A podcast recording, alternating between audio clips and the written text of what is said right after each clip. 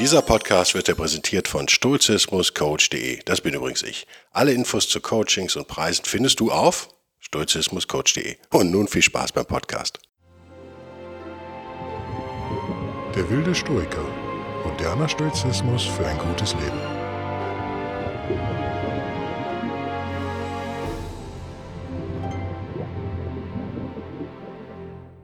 Hallo und herzlich willkommen zu einer neuen Ausgabe von Der wilde Stoiker. Heute mit dem stoischen Weisen. Der stoische Weise ist ein Konzept, eine Vorstellung, die uns im Stoizismus relativ oft begegnet. Ich habe sie äh, ständig gefunden bei Seneca, bei Marcus Aurelius. Die alten Griechen haben ausführlich darüber gesprochen. Was genau ist der stoische Weise?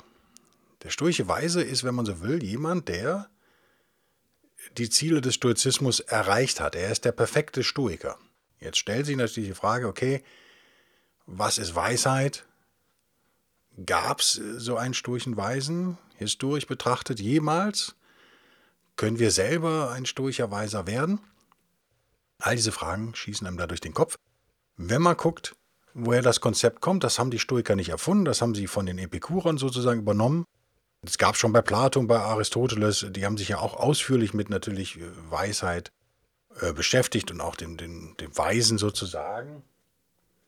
Die Epikurer haben den Weisen relativ gottgleich gesehen. Also es ist jemand, der sozusagen, ja, erinnert mich ein bisschen an Buddhismus manchmal, wo, wobei ich dem Buddhismus das nicht unterstellen möchte, der sozusagen sich auf die Ebene der Götter schon erhebt hat. Der also dem Weltlichen, äh, der sozusagen die, die Erleuchtung gefunden hat, wenn man so will. Im Stoizismus sieht das ein bisschen anders aus es gibt viele Hinweise darauf, dass die Stoiker selber nicht geglaubt haben, dass es man überhaupt, dass es einen stoischen Weisen überhaupt gibt. Und das Interessante am stoischen Konzept vom stoischen Weisen ist, dass der eben nicht, das ist typisch ja für Stoizismus, das werdet ihr jetzt nach wie vielen Ausgaben auch immer schon mitbekommen haben, dass er nicht total abgehoben ist. Er ist noch im Leben verwurzelt sozusagen. Und es kann sogar sein, dass der stoische Weise gar nicht weiß, dass er ein Weiser ist. Das ist auch ein Konzept, über das sich stoische Gegner gerne lustig gemacht haben. Man könnte sogar sagen, die Stoiker waren der Meinung, nur ein stoischer Weiser ist letztendlich ein wirklich glücklicher und tugendhafter Mensch. War es Cicero? Einer hat gesagt, ich glaube, es war Cicero aus dem Kopf jetzt, der hat gesagt, alle anderen sind Verrückte, sind mad. Er ist der perfekte Mensch. Und viele Stoiker haben da auch nicht unbedingt so ein, so ein Kompromiss dann mehr zugelassen. Also man gibt es entweder normal oder man ist der sturche Heilige, sozusagen jetzt mal übertrieben gesagt. Ihr merkt schon, das ist ein ziemlich hoher Anspruch, der da aufgemacht wird. Der sturche Heilige ist den Schwierigkeiten des Lebens, wenn man so will, also Krankheit und, und ja, menschliche Auseinandersetzung, Tod und äh, Besorgnis über den eigenen Ruf und so weiter und so fort, ist er nicht mehr ausgesetzt. Er kümmert sich um diese Dinge, wie Reichtum, Gesundheit und, und Ruhm und so weiter kümmert er sich nicht mehr. Es sind un, unnötige Externalitäten sozusagen. Eine klassisch stoische Ansicht natürlich. Im Unterschied zu anderen ist die Eudämonia, nennen wir es mal, also diese Seelenruhe, beim stoischen Heiligen komplett auf seine Tugend zurückzuführen. Weil er eben perfekt tugendhaft lebt, sozusagen, erlangt er diese Fähigkeit. Natürlich war den Stoikern klar, dass das so kaum erreichbar ist. Marcus Aurelius hat den stoischen Weisen einmal ein wenig esoterisch schwammig, aber dennoch, glaube ich, intuitiv verständlich so definiert. Ich lese es erst auf Englisch vor und dann, dann äh, erkläre ich es euch auf Deutsch. Der stoische Weise ist also der Sage, the Stoic Sage, is the one who has knowledge of the beginning and the end and of that all pervading reason which orders the universe in its determinate cycles to the end of time. Also, der sturche Weise hat, er sieht den Anfang und das Ende und er ist im Besitz sozusagen dieser alles, durch, des alles durchdringenden Verstandes, der das Universum ordnet in seinen vorbestimmten Zyklen bis zum Ende aller Zeiten sozusagen. Da werden wir noch drauf kommen, was mit diesem All-Pervading Reason sozusagen gemeint ist, mit dieser Vernunft, die das Universum ordnet. Das ist nicht die Vernunft des Heiligen sozusagen, aber er ist ein Teil davon. in dem schon von mir, glaube ich, schon erwähnten Buch von Maximilian Forschner, Die Philosophie der Stoa, Logik, Physik und Ethik. Das ist keine leichte Kost, habe ich euch, glaube ich, ja schon gesagt. Es ist auch nicht günstig. Ich finde, es lohnt sich trotzdem, auch wenn er mir zu wenig auf die Römer eingeht. Also zumindest am Anfang, später kommt es dann doch. Macht, wie ich finde, einige sehr wichtige Anmerkungen, die typisch stoisch sind. Der stoische Heilige ist nicht, habe ich ja anfangs schon gesagt, er ist kein, kein, kein abgehobener, erleuchteter Buddha-mäßiger, kein Buddha-mäßiges Wesen, was unter seinem Baum sitzt und sich nur noch von der Sonne bescheinen lässt, sondern der steht noch mit beiden Beinen im Leben und hat auch eine ganz praxisbezogene Vernunft sozusagen. Und das ist, das ist ähm, für mich interessant und das, ihr wisst ja natürlich, mag ich den Stoizismus, sonst gäbe es den Podcast ja nicht, aber das ist typisch. Es geht auch um situativ sich richtig verhalten. Das arbeitet Forschner ziemlich gut heraus, wie ich finde. Das heißt, am Ende des Tages, also im Gegensatz zu Aristoteles, wo natürlich sozusagen die Ethik eine sehr hohe, vergeistigte Stufe war, ich vereinfache jetzt, bin auch kein Fachmann für Aristoteles, sind die Stoiker, glaube ich, wie immer, ich bin vorher genommen, ihr seid sie aus, sonst würdet ihr das vielleicht nicht hören, sind sie näher am echten Menschen. Also ihr Menschenbild ist realistischer sozusagen. Ihnen ist klar, selbst dieser perfekte Stoiker, also der stoische Heilige, das kann auch ein Handwerker sein. Ja, also sie sind nicht so vergeistigt, will ich es jetzt mal nennen. Das heißt, es gibt eine praktische Vernunft und eine theoretische, das ist eben bei Aristoteles total getrennt, das heben die Stoiker dann wieder auf. Und find, was ich sehr sympathisch finde und sehr, sehr stoisch auch. Also jemand, der sich nur noch mit Philosophie und Kontemplation beschäftigt, das äh, erfährt man schon bei Chrysippus, ähm, ist zu selbstbezogen. Das heißt, dieses stoische Ideal der Weisheit, diese Weisheit selbst gilt für alle. Für alle Stände, für alle Berufe, für Mann, Frau, für alle. Was ist aber stoische Weisheit? Nun, wir finden zwei, ja, Wesenskerne, sagen wir mal, oder zwei, zwei Kerne, die im Stoizismus wieder einmal verbunden werden, nämlich einmal natürlich die Erkenntnis der göttlichen Dinge und auch die Erkenntnis der menschlichen Dinge, wenn man so will, die Erkenntnis der Wahrheit, die Erkenntnis des Logos, des feurigen Logos sozusagen, eben auch dieser Vernunft, die das Universum liebt. Zum anderen aber, und das ist eben das Schöne am Stoizismus, finde ich, ist es eine ganz nützliche Sachkompetenz, nennt es, glaube ich, Forsch. Ne? Ja, Sachkompetenz nennt er es. Das heißt, weil du eben die menschlichen und göttlichen Dinge sozusagen erkannt und verinnerlicht hast, kannst du die Dinge, die dir jetzt in deinem Leben passieren, sozusagen situationsbedingt tugendhaft erledigen. Du kannst die richtigen und tugendhaften Entscheidungen treffen. Das heißt, das baut so ein bisschen aufeinander auf. Und das Buch von Forschner heißt ja nicht umsonst Logik, Physik und Ethik. Also das sind die drei Kernbereiche stoischer Philosophie. Werde ich noch einen eigenen Podcast zu machen. Nur mal ganz kurz. Logik ist ja klar, das hat mit euren Erkenntnisfähigkeiten zu tun. Ohne Logik seid ihr nicht in der Lage, die anderen Dinge zu erkennen. Die Physik ist das, was euch umgibt, also quasi der Kosmos, wenn man so will. Und die Ethik ist eben das, die, der Bereich, der sich mit unserem Verhalten beschäftigt und wenn es geht, unserem tugendhaften Verhalten. Vielleicht halten wir hier mal fest, der stoische Weisheit umfasst halt Theorie und Praxis, wenn ihr so wollt. Und ist auch eng mit der Physik verbunden, das heißt mit dem Kosmos. Wir sind in diesem Kosmos, wir leben hier und unser Ziel ist es, uns hier tugendhaft zu verhalten. Jetzt könnte man natürlich denken, das habe ich ja eben auch gesagt, der stoische Weise besitzt halt die, die, das Wissen des Menschlichen und des Göttlichen in der Welt sozusagen. Heißt das denn nicht auf der anderen Seite, dass der Mensch, wenn auch kein Gott, das ist ja bei den Epikuren fast so, dass er die Stufe der Götter betrifft, das ist ja bei, betritt, das ist bei den Stoikern nicht so, aber heißt das nicht, dass er alles weiß?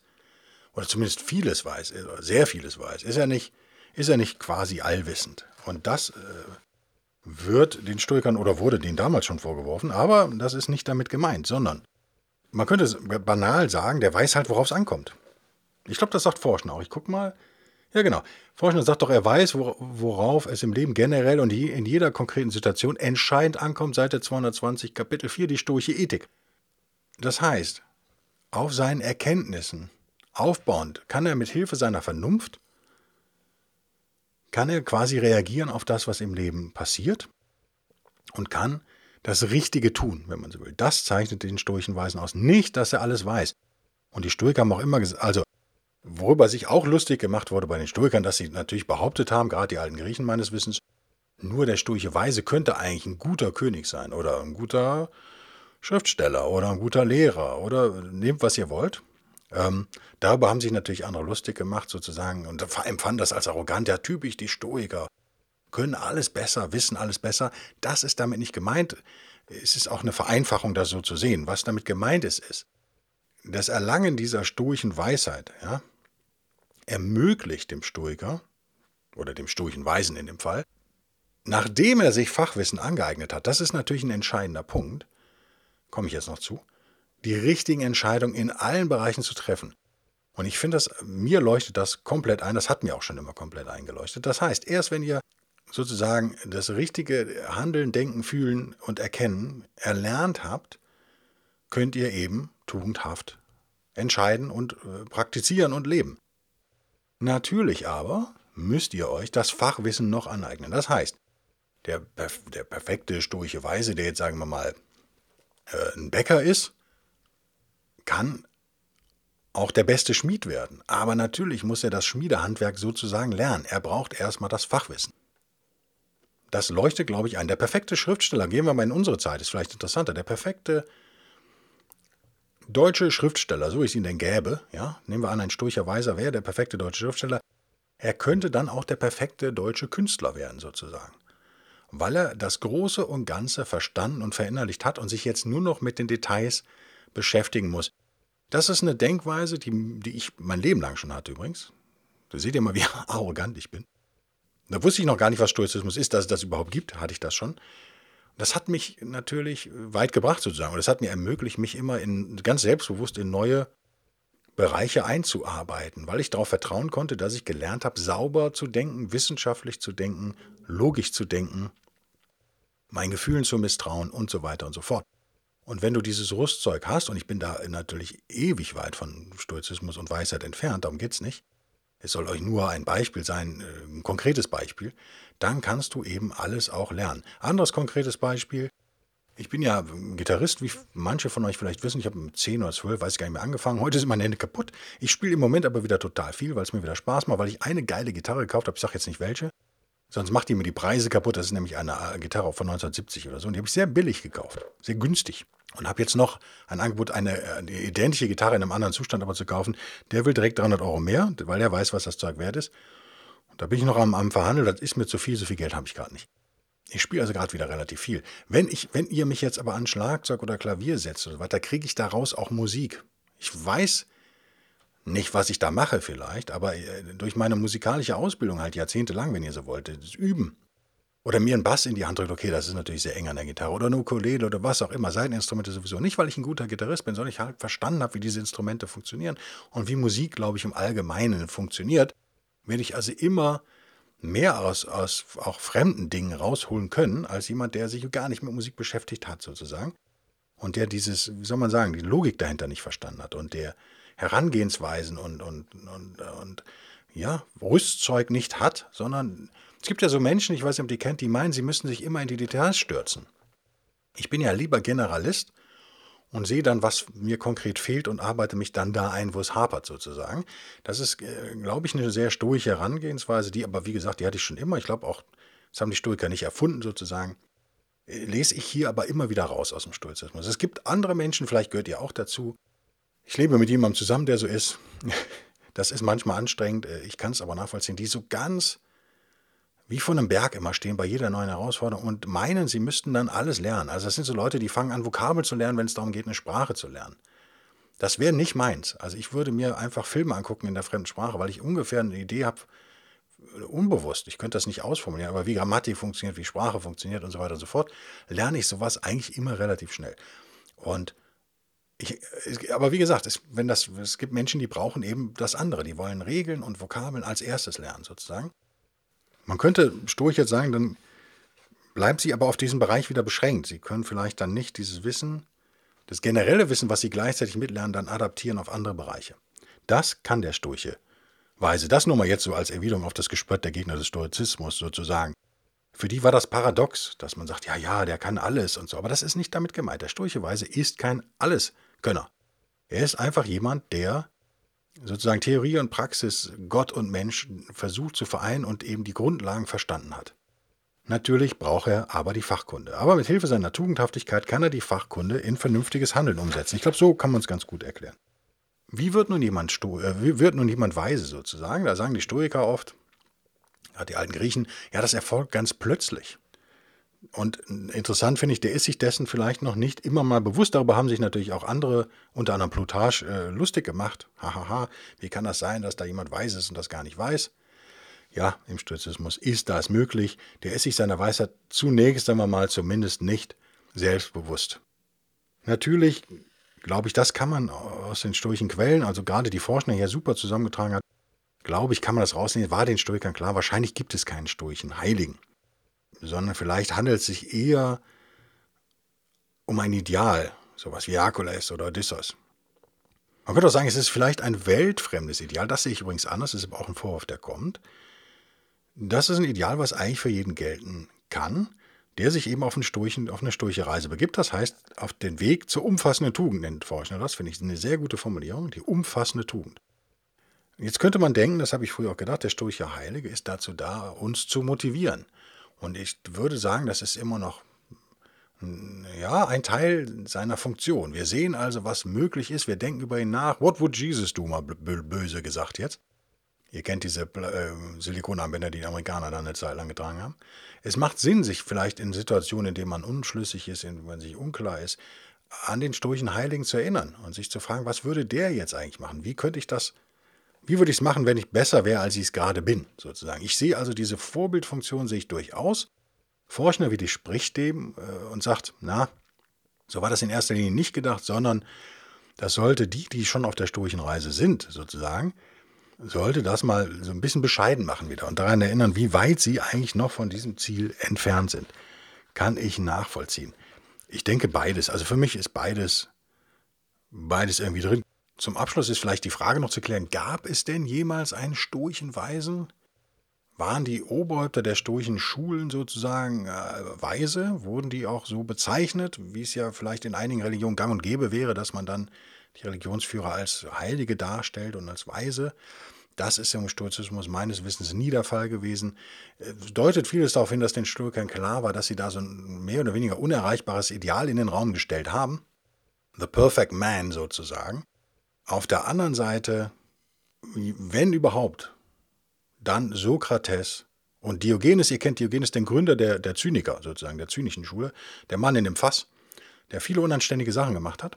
Und Sokrates hat ja vom Orakel in Delphi auch gesagt bekommen, ich gucke es jetzt nach, damit ich euch keinen Quatsch erzähle, aber ich meine, Sokrates hätte gesagt bekommen, er sei zu sagen, kein Mensch sei weiser als er. Aber Sokrates selber hat sich nie als weise empfunden und das ist eben schon sehr stoisch sozusagen. Es geht im Stoizismus bei der Diskussion um den stoischen, stoischen Heiligen äh, letztendlich darum, worum es immer geht im Stoizismus, nämlich um eine Reise auf einen Weg zur Erkenntnis. Wir gehen aber nicht davon aus, dass wir in diesem Leben diese Erkenntnis vollkommen erreichen können. Das ist ja anders als im Buddhismus, wo man ja auch sagt, es kommt nur unfassbar selten vor, aber die Erleuchtung ist ja prinzipiell möglich, sozusagen. So, also korrigiert mich, wenn ich jetzt Quatsch erzähle. Ich bin kein Buddhismusexperte, aber so ist es ja. Das passiert in einer Billion Fälle vielleicht nur einmal, aber die, die ähm, vor, wie nennt man sie denn? Ja, die Oberhäupter der verschiedenen buddhistischen Schulen, die es da gibt, allein in, in, äh, in, in Tibet gibt es ja mehrere. Ihr kennt all die gelben Mützen, der Dalai Lama wäre das, das gibt aber noch andere. Äh, die gelten ja dann schon als weise und sozusagen als erleuchtet und denen gilt es nachzueifern. Also da wird auch die, das so ein bisschen noch so ein Personenkult dann gemacht. Also da wird die, die, eine Person uns als Vorbild hingestellt. Ich denke, dass das super funktionieren kann, wenn man die als Vorbild so annimmt. Im Stoizismus sind wir da ein bisschen nüchterner und sagen, ja, wir denken über den stoischen Heiligen nach oder die stoische Heilige, das ist natürlich für Frauen genauso äh, anwendbar sozusagen. Uns ist aber klar, dass wir, und das ist vielleicht die, wirklich, da bin ich bei Forschner eine der Hauptfunktionen, dass wir sehr weit von diesem Ideal noch entfernt sind. Und das soll uns humble machen, das soll uns bescheiden machen. Und uns motivieren, weiterzumachen. Und ich hoffe, ihr seid motiviert, nächste Woche wieder einzuschalten. Ich würde mich jedenfalls freuen. Kleines Zwischenfazit nach einigen Episoden. Vielleicht mache ich übrigens auch nochmal einen Break. Dann gibt es halt Season 1 und Season 2, dass ich nochmal zwei Wochen Material sammle. Noch habe ich genug für eine, einige Ausgaben noch. Ich freue mich, dass dieser Podcast doch recht gut angenommen wird. Es sind also immer ein paar hundert Zuhörer auf, auf iTunes, obwohl es den ja erst ein paar Wochen gibt. Und ich nehme das jetzt auch zwei, drei Wochen vor der Ausstrahlung aus. Das kann sich also da auch nochmal verbessert haben.